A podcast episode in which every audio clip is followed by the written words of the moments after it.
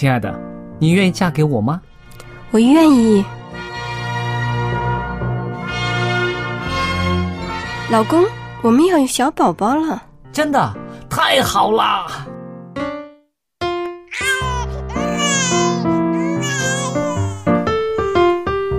妈妈，妈妈，看我画的画，好看吗？真好看，宝贝画的太棒了，拿去给爸爸看看。爸爸妈妈，我去上大学了，你们多保重身体，我放假就回来。出门在外要注意安全。好好吃饭，天冷了，别忘了多穿衣服。好了好了，别唠多给。家里打电话哦。孩子啊，啥时候回来吃饭呐、你爸想你啦。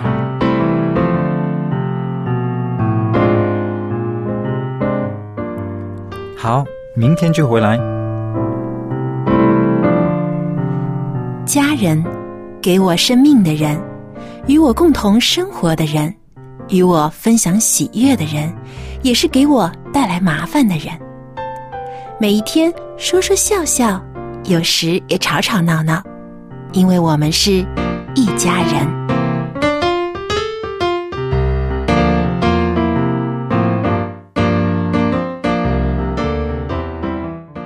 听众朋友们，大家好！您现在收听的节目是《一家人》节目，我是肖佳丽，在这儿欢迎您收听我们的节目。你好，我是 Billy。大家好，我是 Jerry。那今天呢，我们在《一家人》节目中呢，我们跟大家分享一个这样的题目，好吗？虎妈、鹰爸、猫孩子。我们就是啊、现在看到呢，这个社会上啊、网站上啊，很多呢，把这个爸爸妈妈他们的性情呢，都用动物来表现出来了。动物家长，动物家长，对对。其实最早的时候，我们只知道虎妈是不是？那是在美国的这个非常有名的啊，这位母亲呢，非常的啊坚决，用一种强压式的态度来教育她的孩子。那如今呢，她的孩子都长大了，都做了专业人士了，也都有了下一代，然后他们回头呢说，他们很谢谢他们的妈妈，因为现在他们有这样的生活，有这样子的这个专业技能，他们都觉得是因为那个时候妈妈的那种强悍的教育，让他们成为今天的自己。但是有的时候家庭教育的模式方式，有的时候也是一个家庭当中的冲突点。对啊，哈、有的时候如果说三代同堂、四代同堂，那更容易有这个冲突。嗯嗯，特别是祖字辈对孙字辈的疼爱哈，对他一看到妈妈这种的介入的时候，亦或是中间妈妈看着这个祖字辈对孩子的对自己孩子的溺溺爱、溺爱的时候、宠爱的时候嗯，也会受不了，对不对？是，所以我是觉得这个教育的模式真的在家庭当中需要有相当高的智慧。嗯。那你刚刚提到的这个虎妈，嗯，好，虎妈的这种的教育的模式呢，就是一切都要在她的时间表当中，一切要照她的模式，是。好，不能逃脱出她的范围，不能跳脱她的范围。比如说孩子的每天的作息要按照妈妈的这个、这个这个意思，是，然后呢，甚至他的成长当中，他要学习的呃课外读物，他要学习的这个课外的一些的一些的才艺，全部要照妈妈的意思。是好，全部帮他安排好的，等于说一切都是照着这个妈妈的这个想法。到底好还是不好呢？这个我是觉得这个很值得去去探讨。您刚刚提到的说呢，孩子未来很有成就，嗯，但是也有的孩子他可能在这过程当中有很多的亲子的冲突，啊，冲突之后有可能那种叛逆，对，有可能那个孩子可能他曾经有的潜能，也许就埋没了对就埋没了。对所以这个我是觉得也是也是很有的去探讨的是啊。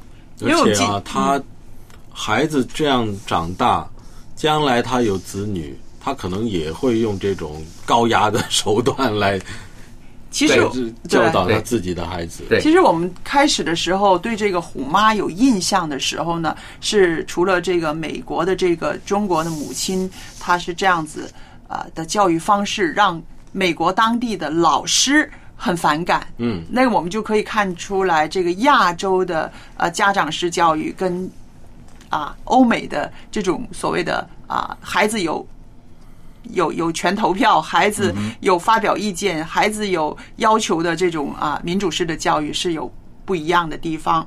那当初呢，呃，这个虎妈呢，她是代表了一种非常呃高度重视教育、严格管教孩子，家长呢在家里面永远处于强势主导地位的这样的一个角色。那么在呃东西方社会掀起了一些争论，同时呢，在很多家庭也掀起了一些争论，对，是不是？对。那我们说啊、呃尤其是在那一些年呢，呃，中国有一个电视剧，也就是叫做《虎妈猫爸》，就是说这个妈妈呢啊被啊演绎的非常成功，她就是代表了他们家的一个法则：严厉、传统，不向孩子妥协。那这种教育方式呢，其实啊、呃有隐忧的，那就是当这个孩子慢慢长大的时候，他那个叛逆心呢，会慢慢的增强，会更叛逆，他会更不遵守。那相反的呢，就是变成猫孩子了，什么都无所谓。你说妈，你说怎么着就怎么着，他完全没有个性，在他的这个个性的发展上呢，可以说是一个侏儒了。嗯嗯我碰过一个家长，他们因为是比较呃年纪比较长一点，才有这么一个孩子，嗯，所以相对来讲，他们对这个孩子的期许，哈、然后就是很高的。而因为他们很晚了才有这个孩子，如果我没有记错的话呢，是大概五十岁才有一个孩子。嗯，那这孩子之后呢，那那个父亲呢，那个全神贯注在这个孩子身上哈。孩子还小的时候，好像是很被疼爱，嗯，可是到后来呢，就是比如说每天你上网，好看电脑十五分钟，只能看十五分钟。嗯，好，那跟跟他同才同学之下的比较呢，他同学知道很多那种电脑上的话题，他什么都不知道。嗯，那当然孩子还小了，慢慢慢慢慢慢，我看着这个孩子从小学，然后一直到初中，嗯，到初中之后呢，慢慢慢慢他自己的思想了，然后像刚刚你所提到的，他可能就叛逆了。对，因为一直在长长长期在高压之下，他就叛逆了，那他会顶嘴了，他会有他自己的想法，偶尔会顺服，可是他很有他自己的想法。我们知道这孩子他有他自己的个性出现，嗯，而且后来，我们发现到他可能会有一些偏差的行为出现，嗯，为什么呢？是我记得，因为我有养的这个呃我自己的喜欢的这个宠物，我的狗嘛，嗯，好，那我发现到有一次呢，他就忽然间拿着一支这个镭射笔。嗯，镭射笔，然后呢就要去往狗的眼睛哎呦，要去照射。嗯嗯，还好我看见了，我就觉得这个孩子他你内心里面有一个，我说哎，为什么这么做？我说他也没对你怎么样，为什么你要用这支笔去照他的眼睛呢？嗯，是不是？他就立刻就赶快收手了。嗯，那我就思想到，是有时候这种孩子可能他本身压力是很大的。嗯，他要找一个出口。嗯，他要找一个出口，那他不敢对他父母如何，他只能从外。啊，相对来讲，对周遭的人可能他就有一种攻击性，明白或者如何出现了。就我们在这些个学校里边，我们会看到有一类学生在家里乖乖的，但是走出外边，他老去欺负人的，对是不是？是是的他就好像我们小时候说他这种两面派啊，在父母面前非常的乖，然后一走出家园到学校里面，他就是到处欺负人，然后也去挑衅老师的那种。现在我就觉得家家庭现在家庭当中的父母可能有几个类型，有一种是属于比较高压式的，嗯，但有另外一种有人形容啊，叫做所谓的兔妈或兔爸，好，这意思是什么呢？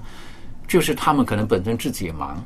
嗯，然后所以他们对于孩子的那种相处啊等等，他们就采取好听叫做所谓民主式的、开放式的，嗯，但跟孩子相处的时间呢，可能也就短了。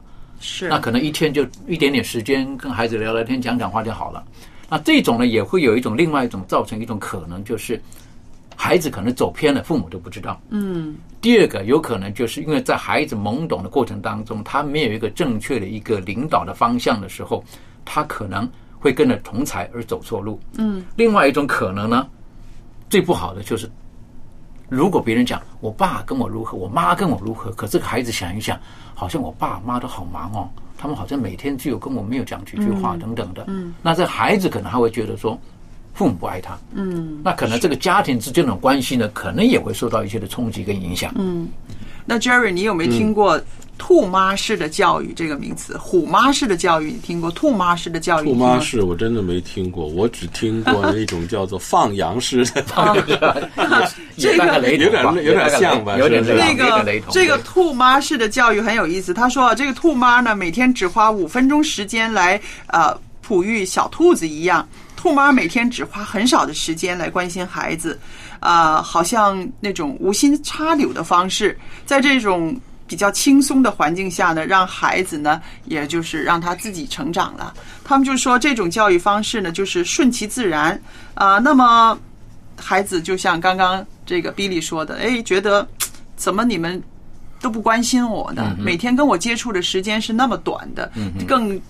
谈不上什么一些肢体的接触了，这样子的，所以这个就是兔妈教育。原来其实这种这种教育，我相信以前一直都是这样的啊，因为家里边孩子多啊，孩子多哪管得了那么多？那大的管小的，小的在管小的，小的一直在管。但问题现在的小孩子少嘛，有的时候家里面只有一个，那妈妈还是这种呃兔妈的这个教育方式的话，那小孩子就觉得很孤单了。对，尤其是。像农业社会的时候，你父母在外面工作嘛，嗯，如果最怕的就是父母都在家里面，可是也不大管孩子，那那个就不好了。有一些就是交给交给这个佣人，啊，那个我认为也也不是很理想，不是很理想。当然，我也碰过有一个妈妈，哈，就是我我看了我就觉得很想笑，为什么？因为那个孩子，我就觉得那孩子才几岁啊，大概是四岁五岁吧。哎呀，那妈妈给他讲道理呀。哦，哈！我跟你讲，做人不能，我在想他五岁懂什么呢？是不是？你不能那开始讲那个讲那个大道理在那边了哈。那我就觉得这种的也是要看情况。那这种妈妈呢，在网上呢叫做“鸡妈式的教育”，就是一样，就是那个鸡不是常常在喉咙里边咕咕咕咕咕咕咕咕咕吗？就是喜欢长篇大论的讲道理，但是呢，却忽略了孩子的接受能力。那值得注意的一点就是说，这种教育演讲虽然精彩，可是那孩子呢完全不能够接收，连那些词汇他都不明白的时候，所以你咕咕咕咕咕咕根本没用的。对，我就碰过那个哇，讲了我在旁边看，我就说，就对这个五岁孩子讲这么大的人生道理啊，是不是？还讲了你将来你怎么做人啊？什么？是不是？五岁的孩子怎么会懂这个呢？我是觉得，当然每一种父母他会表现出他对孩子的关怀跟。那种教育的模式都不一样。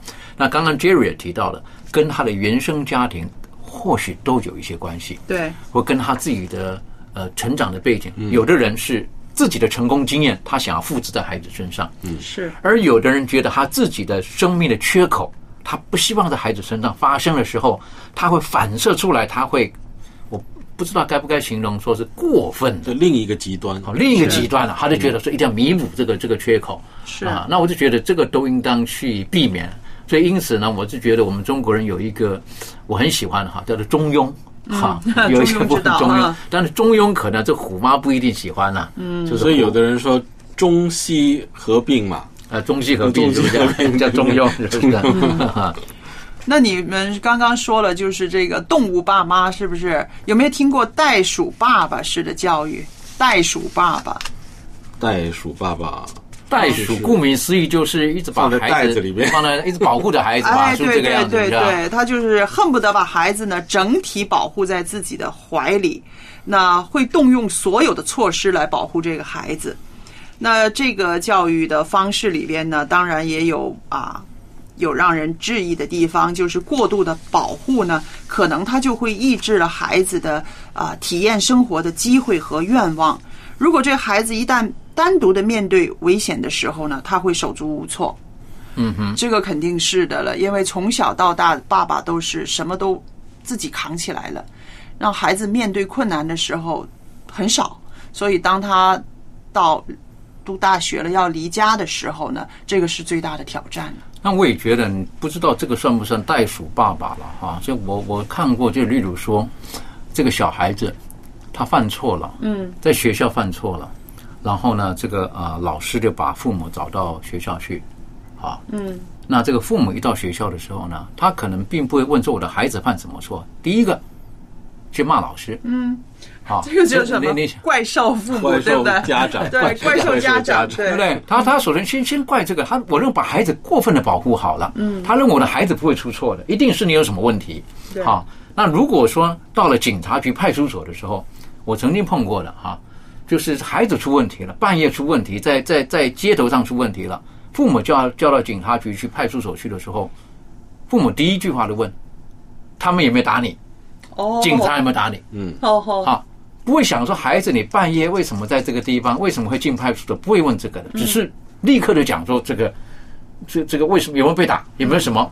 我是觉得有的时候如果说过分的保护，是对孩子的成长未必是一个好的事情。其实呃，从早几年开始，我们就在这些个学校里面发现，老师们他们就是说要面对这些个怪兽家长时候的这些个压力，比对顽皮的学生更难搞。嗯哼，因为哈、家长啊，他们不肯面对现实，不肯承认自己的孩子有有这嗯个缺点、有淘气的时候，往往把这些责任全部放到老师身上。那老师觉得这个很不公平。第一是我只是帮忙，我只是辅助教育你的孩子，应该最重要的、最大的这个教育的来源呢，是因为从家长那里来的。但是呢，家长是这么蛮横不讲理的态度，所以老师呢会觉得啊，这怎么教下去啊？所以他们早几年我看了很多的新闻，就是一直在投诉这些怪兽家长。杰瑞，你家有小孩儿，嗯呃，你在接触这个学校生活的时候，你也会听到嘛这些怪兽家长的事迹。这个呃，小学的时候是有，啊哈，中学以后就我是算是幸运吧，我发现我们这个每次到中学这开家长会啊什么，这帮家长是比较静的，啊。没有什么挑剔的问题、啊。Billy，你知道吗？那个 Jerry 很幸运，他的孩子读的中学是他的母校，嗯哼，所以教过他的老师，现在还有一些在教他的孩子，嗯，所以是一个非常友好的关系，非常的亲切啊。是的，是的，所以我我个人的看法，如果说碰到这种这种的父母的时候，一不小心，孩子他会在父母的错误当中，他会以为那是一个正确的一个一个模式，然后他就模仿了。那我觉得这种的孩子，有的时候最最担心的就是他不分是非、青红皂白，对，他认为自己都是对的。嗯，或者是他他有一个，我记得有一个事情啊，就小学的时候发发生的，就是呢，这个测验题，测验题呢出了一些问题，嗯哼，就是这个选择题啊，嗯哼，啊、甲、乙、丙这三个 选择呢，好像甲也可以，乙也可以，嗯哼，丙呢好像也也可可以。就是他那个答案呢，模棱两可的是嗯啊。然后呢，但是老师是有一个标准答案的，嗯，那大部分的同学呢，也是也是老师那个答案的，啊哈，只有个别的学生呢，他那那思想呢有点儿啊有点特别，他就觉得、嗯这也可以啊，他就答了另外一个答案。啊哈，那家长回去看了以后呢，觉得我这答也可以啊，我这答案也可以啊，是不是啊？那结果呢，就其实只是一道题这么简单的问题呢，结果呢闹得回学校又开家长会，最后怎么样呢？最后要把整个题目的分取消，嗯哼，整整个班级的这一题都不算分嗯嗯哼，那有的同学就说：“我们这里答对了，我们本来有分的，现在变成大家都没有分儿了。所以我就觉得，有的时候父母的表现，有的时候不单单是你觉得是要维护你自己认为的价值或是对与否，有的时候无形当中对孩子也是一种的教育。是啊，有的时候父母的榜样，孩子看在眼里的。像那种如果说一到了派出所去，到了警察局去的时候，第一件问就警察有没有打你？啊，那父母可孩子他不会问说孩子呢为什么在外面跟人打架？嗯，他第一个就没有被打，那一不小心孩子可能会会错意了，会领会错了，他觉得好像我打人没错的，反正我打了人，我爸妈还会来帮我讲话。那我是觉得这个父母在对于整个社会的这个责任要负上一定的这个这个的该有的态度。是，但是最担心的是这种的价值观放在孩子身上的时候，那个影响力是是是未来对孩子一辈子可能是一个偏差的一个一个一个价值观。嗯那我认为这是十分可惜的。是。那现在我们来听一首诗歌，然后我们继续谈谈狼爸式的教育。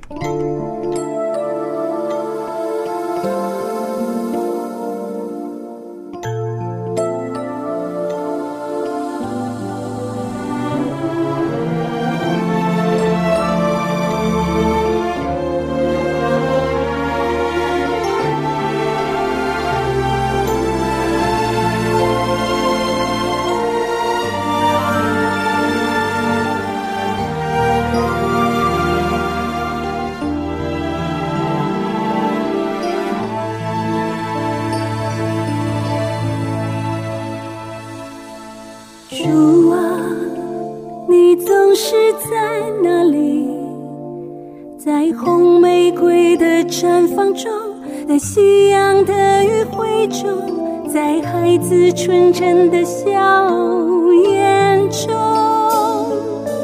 主啊，你总是在那里，在小鸟清脆的歌声中，在小溪的流水中。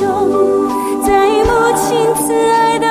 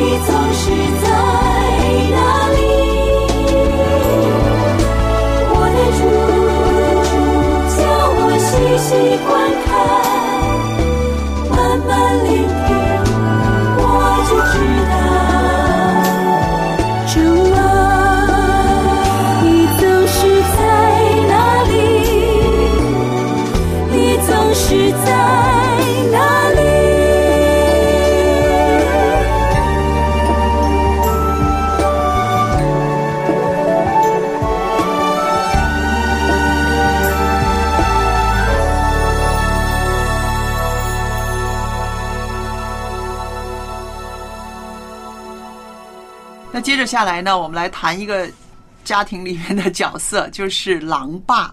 那虎妈已经够恐怖的了，还出现了一个狼爸。这狼爸是怎么样的特性呢？意思就是说啊，只要孩子的品行啊、成绩啊不符合要求，就马上会遭到严厉的惩罚。那其实这种过于严厉呢，啊，孩子很容易就有这种逆反的心理。逆反的心理呢，就导致一种啊怪异的行为啊，是不是？譬如一个动作就是破罐子破摔，然后在家里边呢乖乖的，一走出去呢，就刚刚我们说的，走出去到处惹事，嗯，斗飞了，对不对？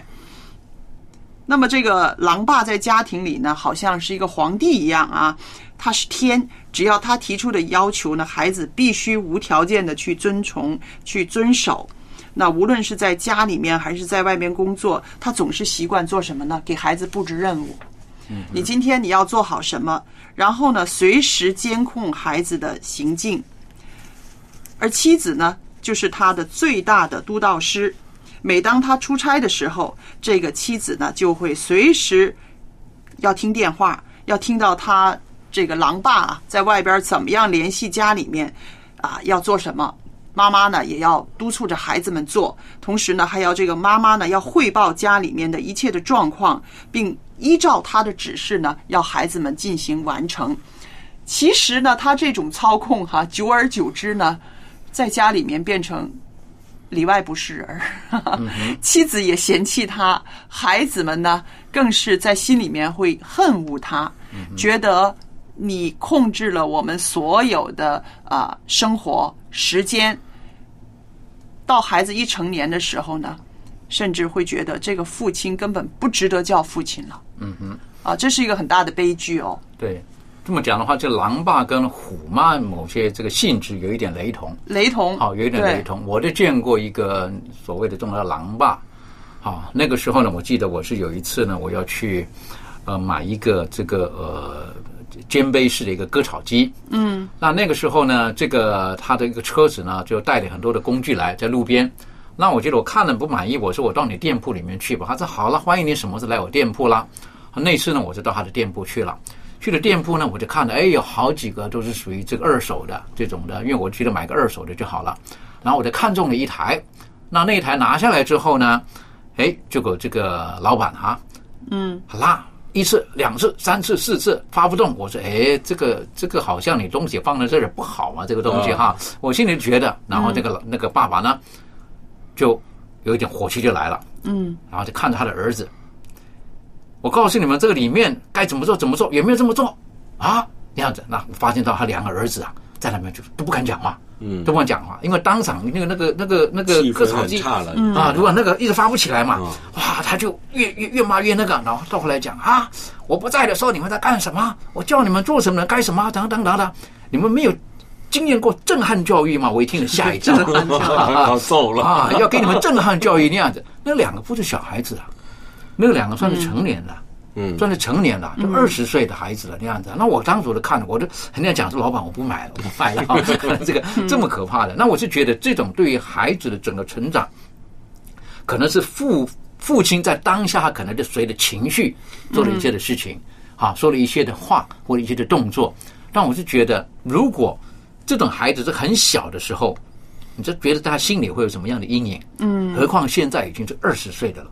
还在家里做了家族的企业的时候，那我是觉得，嗯，这个到底好还是不好，可能有待商榷。可是我当下我看见的时候，我是觉得，第一个，这个不是小孩子都大了，你这么骂孩子，众人面前骂，因为我们学过教育孩子的时候，最好是不要在人的面前。是好，不要在人的面前私下讲，可是他人的面前就这么讲这个东西的时候，那我是觉得这种如果有可能，他以后孩子可能会有偏差的行为，亦或是他会觉得他自己本身生命当中就是准备要被骂的，嗯，就是残缺的，嗯就是破碎的。我是觉得这个也并不是很健康的。对，其实啊、真正的教育家啊，真正的教育家挺反对这种虎妈狼爸的这种教育方式的。那天津社会科学院的这个一位研究员呢，姓关的，他就说：“他说，当豺狼虎豹般的人在家庭教育领域里面受到追捧的时候，豺狼虎豹多恐怖啊！你说是不是？”他说：“每一位善良的父母面对自己孩子不尽如人意的行为，这个你要保持冷静。世界上没有完全相同的孩子、相同的父母、相同的教育情景。那的确，少数人呢可能把孩子是打成了天才，但是也有人呢把孩子打出了身心疾病，乃至于让孩子丧命。所以千万不要尝试呢在家里面实行这种豺狼虎豹的教育。那我觉得这些个啊。专职研究教育工作的人呢，他们也看到了这种豺狼虎豹的态度呢，在家里面的这种教育方法呢，带来的其实是更大的伤害。我们想一想，我们为什么要对孩子这么严厉？希望他有一个好的前途，是不是？希望他啊读书好，能够有好的成绩，能够有才艺。就像那个最原始的虎妈，她有一条是很恐怖，她说除了钢琴、小提琴之外的乐器全部不能演奏。嗯 哈，就是这样子的这种规条给他们家孩子。的确，他两个孩子确实是啊成才了，在他的心里面，他的教育制度呢是成功的。可是不是每个家庭的孩子都有这种承受能力的，那种承受能力比较薄弱的孩子呢，往往呢会变成忧郁症，对，还有就是走上自杀的道路。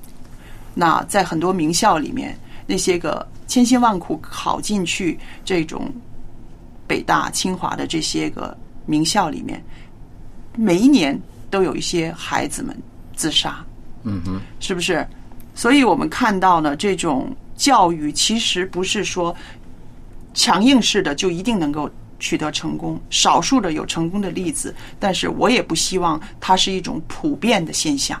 但回过头来讲哈，就是天下父母心。嗯，照理说，父母应当都是疼爱自己孩子的。嗯，但是就是对于疼爱的模式跟疼爱的动机，是。有的父母可能是为了孩子的未来，嗯。有的父母可能是当下他自己本身的感受，嗯。而不一定是适合这个孩子的。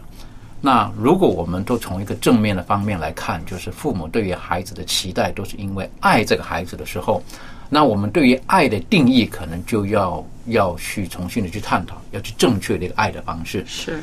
到底是一个理性的爱，还是个溺爱，嗯。还是一个蠢爱？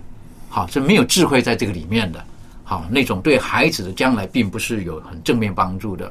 所以，无论在家里面的教养方式是如何，我是觉得最重要的是对这个孩子是要好的，是要有加分的，是啊，不是说让这个孩子只是在自己的期待当中去成长，而最重要是这个孩子将来他能不能够成为他自己是觉得自己喜欢的那种人，是一个快乐的人，是一个健康的人，是对于整个社会、对于人类有帮助的一个人。我是觉得这个是比较重要的。是所以，无论用哪一种动物来来来形容这种家庭式的教育呢，我就觉得用动物形容就好像差了一点。好，啊因为毕竟我们还是人嘛，对人跟动物不同的地方，对对对人还是有理性，还是有一个特别超越动物的灵性在这里面是的是的这个应当是这个样子比较好一点。可是您刚节目一开始的时候，你说到了是有虎妈有鹰爸，嗯，鹰爸是什么样子的？算是称为叫鹰是老鹰的鹰嘛，是不是？对对对是不是对老鹰的鹰？这个鹰爸它有哪一些的这个这个特质呢？鹰爸，鹰爸最厉害的一点就是在高空控制监控啊，呃，您觉得是高空？我我个人反而对觉得鹰的一个认识哈，啊。是呃有人讲嘛哈，这鹰鹰哈在小的时候呢是在巢里面，嗯嗯啊，父母很就是鹰爸鹰妈都很照顾他的，但是孩子到一个程度的时候哈，就要赶他出去了，赶他出去。赶他出去了，嗯是不是？然后呢，但是不是赶出去了，就摔死了哈，看着他飞，不行了，他还会飞到下面，啊对对对，去接着他追起来，是不是？对。如果说虎妈鹰爸呢，我是觉得好像鹰爸让我比较喜欢啊，是啊。觉得那种的感觉是不是？当然，他看着你，嗯，但是他看着你，他不控制你，但是我告诉你，其实这个故事是这样子的啊，把那些小鹰赶出去的其实是鹰妈妈。啊，是鹰妈，是鹰妈妈是不是？对，啊哈，他看那个小鹰长到差不多强大的时候，这鹰妈妈她会狠心的将这个小鹰赶出去山崖。啊哈，对呀、那么这个小鹰还不是飞得很稳当吗？啊啊这个时候，这个鹰爸爸从高空飞下来，来承接住这个啊、飞得不稳当的小鹰。啊那么他会拼命的啊、接着它，让它不至于受伤害。所以我看到这个，我就很想笑，我说这虎妈跟鹰妈可真的是够呛啊，对不对？是，那的确，我是觉得，在一个家庭教育当中，无论我们是用什么方式，我想，不天下父母心，只有一个，就是希望孩子将来是，呃，有一句话讲的时候是，孩子，我希望你比我更好。是，啊，一定是希望孩子的前途各方面、身体各方面都是比自己的父母是是更好一点的。是所以我就觉得，呃，在一个教育的模式当中呢，怎么样才是最好的、最正确的，我是觉得没有绝对的，没有绝对的，没有绝对的。每一个孩子他的自身的特点呢，都需要用用父母要去了解这个孩子，然后用他的方式去帮助这个孩子。我认识一个妈妈，就跟她聊天，她说她有三个孩子，哈，老大老老二呢，她都觉得她说他们成长的过程当中，我都不需要有很多的烦恼。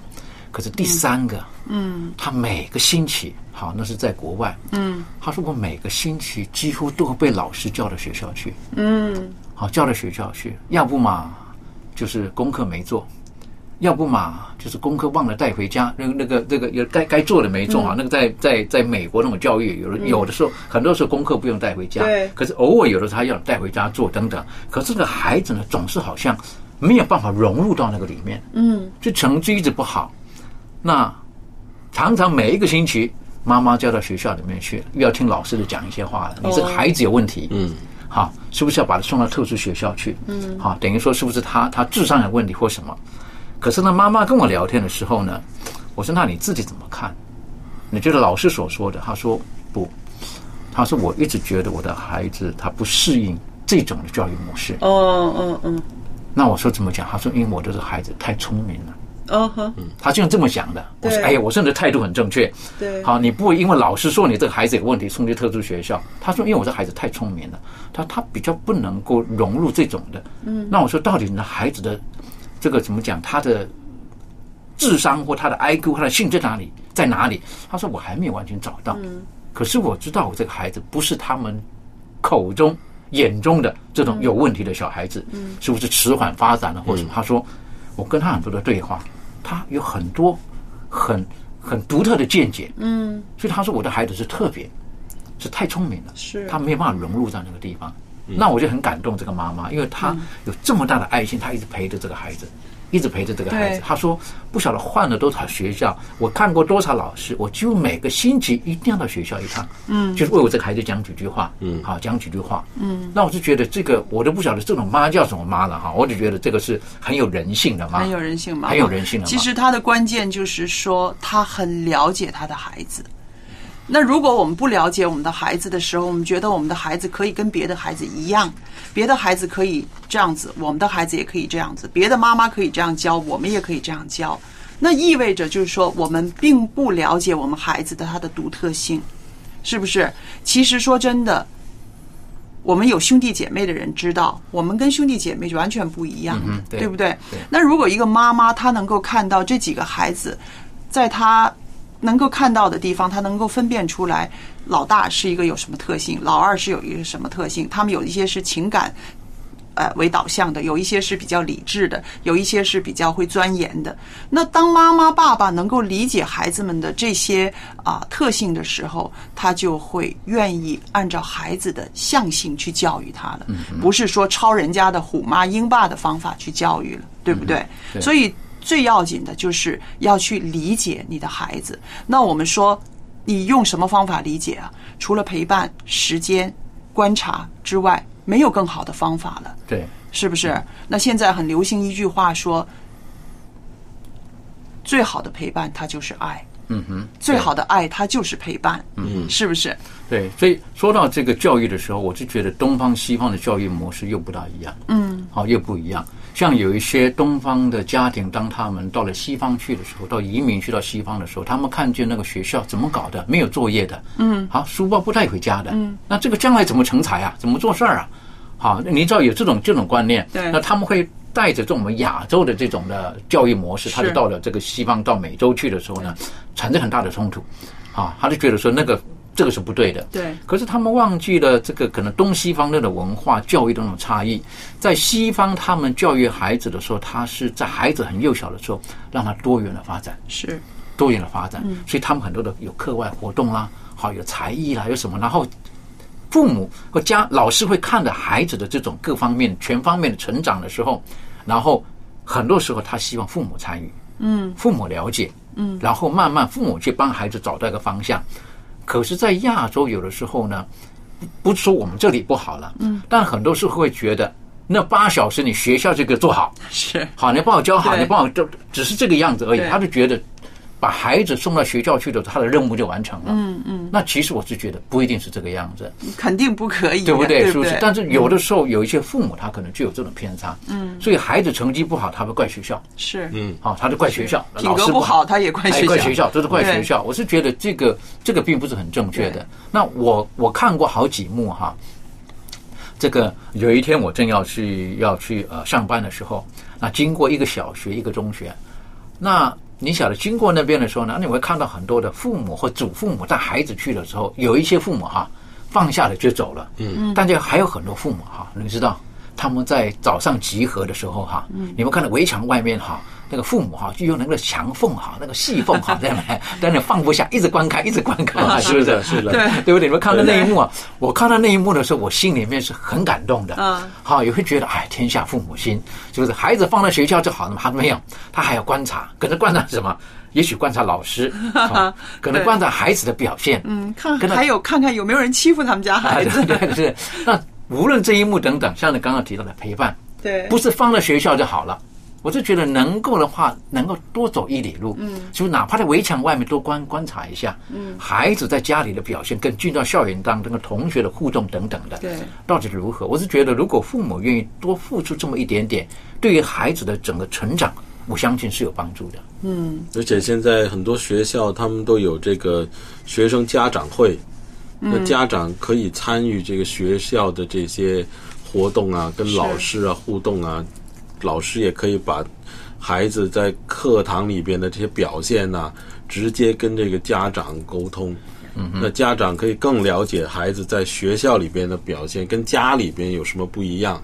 嗯那也对。那现在我知道有一些学校哈，它就有这种所谓的叫做家长联络部。嗯，好，每天呢就要孩子哈，就是老师写一些话哈，然后回去之后呢，每天要妈妈爸爸有没有回一些话哈？嗯有没有？是不是？那我也看过不少这种蛮有意思的哈，就是这个。老师觉得孩子有问题，父母觉得我孩子哪有问题？好，对不对？有没有？那那这种的沟通也很有意思。那甚至有的，例如说，有的联络簿上面父母老师写的问题，可是父母都没有回答。嗯，那老师可能也会晓得这个孩子在家庭当中的一切的现象，然后回头来看呢，就会看到这个孩子在家庭当在学校里面的为什么这种表现对，可能父母都没有写。那有可能有的孩子他可能回家了，父母都不在，嗯，或者已经睡觉了，嗯，父母还没回来，是是，早上起来书包摔了又走了，对。等等。啊，这种的孩子的成长，我是觉得，呃，如果他有偏差的时候，哪一天到派出所去，到警察局去了哈，父亲不要觉得一去了就是说有没有打人 啊，是不是？因为可能对孩子的付出呢，可能也还不够的。对，是圣经里面有一句话说啊，在提摩太前书四章十三节，他说到关于教导的，他说你要以宣读、劝勉、教导为念，只等到我来。嗯嗯，我们说这个教导里面其实包括了劝勉、宣读。那我们知道，这个以色列人他们从小呢，他们宣读这个经文，是不是？他们这就是教育的一部分。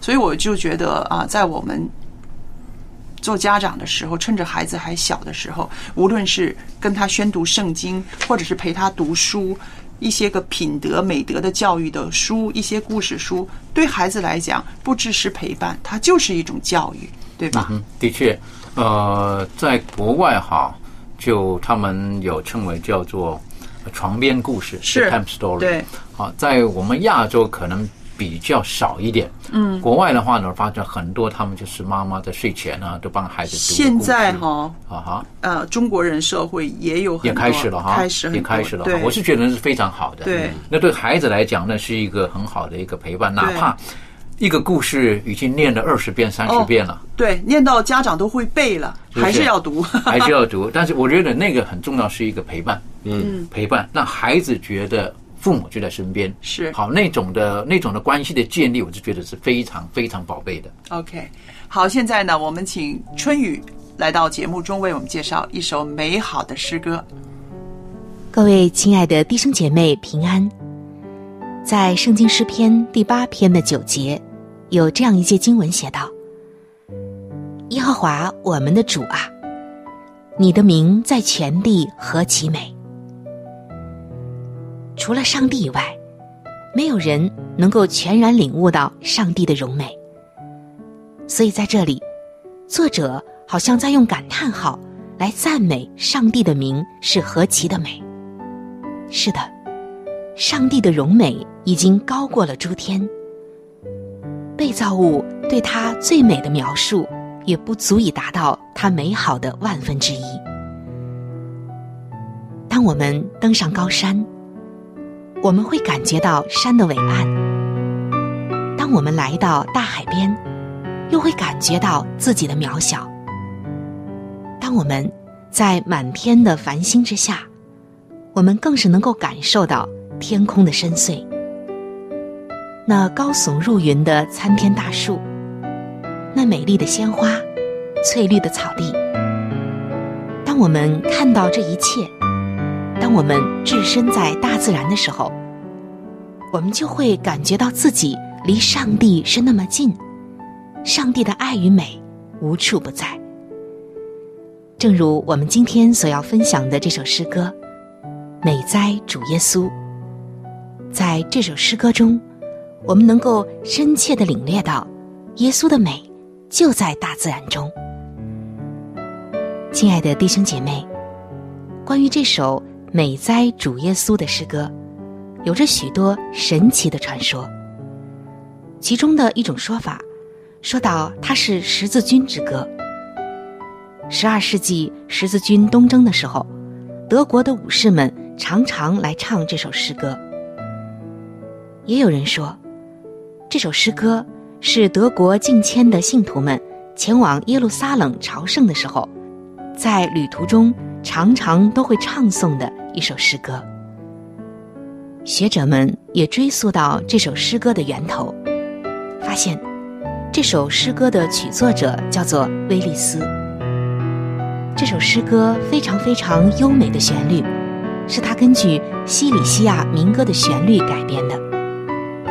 曲作者威利斯从耶鲁大学毕业以后，就前往德国研究音乐六年。在这六年的时间里，他结识了著名的音乐家门德尔松，还有一些其他著名的音乐家。后来，他就开始从事教学、报刊和音乐评论的工作。《美哉主耶稣》这首曲子，是他所编的二十三首教会众赞歌和圣诗合唱练习当中的一首曲子。原本是和声练习曲。这首诗歌最早是出现在。一六七七年，教会出版的蒙斯特圣诗当中，是欧洲中部西里西亚格拉茨的农民们凭着记忆流传下来的一首民歌。格拉茨是在距离捷克首都布拉格东北方向一百公里的地方。在一六二零年，宗教改革家约翰胡斯的追随者被赶出了波西米亚的时候。就聚集居住在靠近波兰的格拉茨，过着男耕女织的简朴生活。他们放弃了旧宗教的繁文缛节，回归到朴素美丽的大自然中。从美丽的原野到翠绿的草地，从初升的朝晖到皎洁的夜月，他们联想到。耶稣更加的美丽，更加皎洁的圣洁面容，以及耶稣照彻天上人间的动人画面。这首美丽的诗歌就这样油然而生了。接下来，就让我们一起来欣赏这首格外优美动人的诗歌《美哉主耶稣》。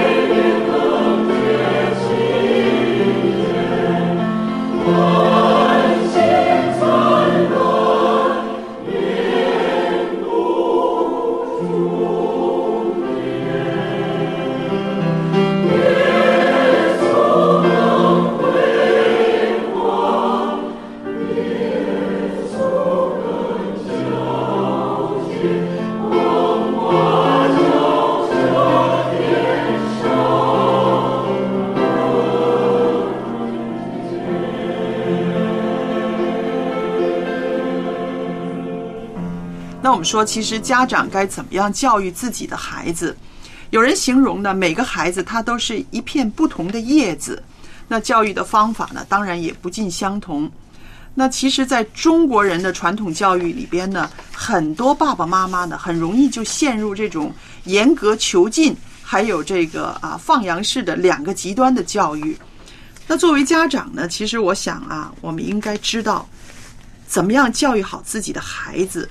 其实就是能够让他不断的成长，他不是说啊靠你的话语、靠你的规条来成长，而是靠他的吸收能力，对不对？我们一个植物的成长，它是什么？它要吸收水分，它要有光合作用，是不是？那是说要靠它本身，它本身需要有一些动力。那么有了这个动力，有了吸收的话，它才可以成长。那我们可不可以谈谈，在中国式的教育里边呢，有一些其实蛮普遍，但是很受非议的一些教育方式呢？那第一个，我就觉得中国人还是相信不打不成才，嗯哼，对，对不对？其实现代的孩子呢，他们已经不肯接受这一套了，因为从小他听到的一些是什么？哎，我有权利。甚至有一些很小的孩子读小学，他就是说，也不是我要求你们生我下来的，你们也没有征求过我的意见就把我生下来，为什么你们要我过这种日子？啊，那你看他从小这么小，他就觉得他应该有一个权利参与到他的出生这件事里面。所以我看到，其实啊，我们的孩子在变，今天的孩子跟三十年前的孩子绝不一样，想的东西也不一样。三十年前怎么会问爸爸妈妈？你没征求我同意就把我生下来，对不对？那既然我们的孩子在变，社会在变，我们做父母的一些教育方法也应该在调节当中，是不是？对，其实我觉得你刚刚提到了哈，孩子那么小的孩子，他会讲说你没有经过我同意就把我生下来。嗯，我是觉得绝大多数现在很多的媒体要负上责任。是的，好，因为媒体无论是卡通，无论是各种的影片、电影等等的，他所用的台词，他所用的那种表达的模式，嗯。可能是偏颇的，而且不是很很很正确的。但是孩子们的学会了这一招，那我认为这是比较比较可惜一点的。嗯。那至于说刚刚所提到的哈，有一句话讲说“玉玉不琢不成器，人不打不知义”。嗯。好的，说到了，好像要打呢才知道。嗯。那我就觉得打只是一个手段，是打不是个目的，打只是个手段。那这个打的手段目目的是什么？目的希望孩子能够明白。而不是孩子做错之后觉得手伸出来让你打一打就没事了，嗯，那那这个是很失败的教育，是。很失败的教育。我记得我小学的时候碰过一个老师，好，这个他用那个小小一只尺，二十公分的小塑胶尺，嗯，轻轻的打我们，就那么打了三下，嗯，不痛不痒的，嗯，我们在当下没有什么感觉，可是老师哭了，哦。那个才厉害，哦，是不是？老师觉得说我失败了，为什么嗯。你们这个样的？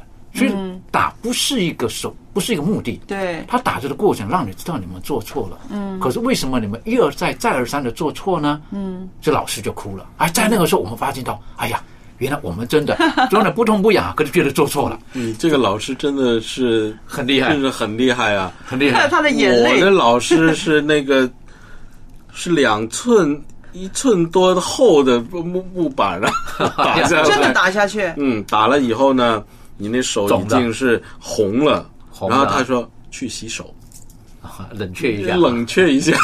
免得被家长发现啊，哦是不是？哦那那那我那个时候觉得说，实际上有的时候教育的过程当中，我们不要把那个过程想的手段觉得是这个目的。嗯，我是觉得有的时候，你看我看到一些西方人教育孩子的时候，孩子错的时候，妈妈只讲一句话而已，嗯，回到你房间去。孩子就嚎啕大哭，我们觉得那一句话又怎么样？做错了回，可是他知道他错了，嗯，他知道我现在回房间去五分钟之后我出来，可是今天晚上会算总账。啊，好，父母会记得，很理性的。嗯，那我是觉得这个还跟孩子那种的沟通，教育孩子是非对错等等的。嗯，那我觉得整个教育的目的，唯一的一个，我认为就是希望孩子，我们中国人讲的啦，希望他能够光宗耀祖，对不对？希望孩子能够成才。那光宗耀祖是什么样子呢？我是觉得就是简单来讲，就是不要让父母、家人蒙羞。对，好，我是觉得这很重要。那这个蒙羞呢，不一定讲说我没有考到好的学校，我没有好的成就，家人丢脸，不是啊，是是不是？如果说去做那个不好的事情的时候，其实那传出来，或父母到派出所、到警察局里拎你出来，那个那个就是蒙羞了，真对不对？那个真的蒙羞了，对是不是？那我觉得最最感动的是，当孩子犯错了，而父母愿意去把孩子领回来的时候，你要想，那背后就是一个爱，在这个里面。对，所以我们今天谈了这么多呢，我觉得我们说的这个教育其实是要以人为本的啊。那人为本就是说，这个孩子他的特性需要你用时间去了解、去陪伴，然后去把你的一些个好的理念灌输给他。无论你用什么方法，只要能够确保这个孩子健康、积极、快乐、富有责任心、有爱心，他就是一个成功的教育了。对，是不是对？还是圣经里边的那句话：“当以宣读、劝勉、教导为念，只等到我来。”那这是圣经对我们做所有的呃教育工作者和家长的一个劝勉了，是的是不是？那么我们今天呢，一家人节目时间到这儿就差不多了，很感谢您的收听，我们下一期节目再与您相聚，再见。拜拜。拜拜。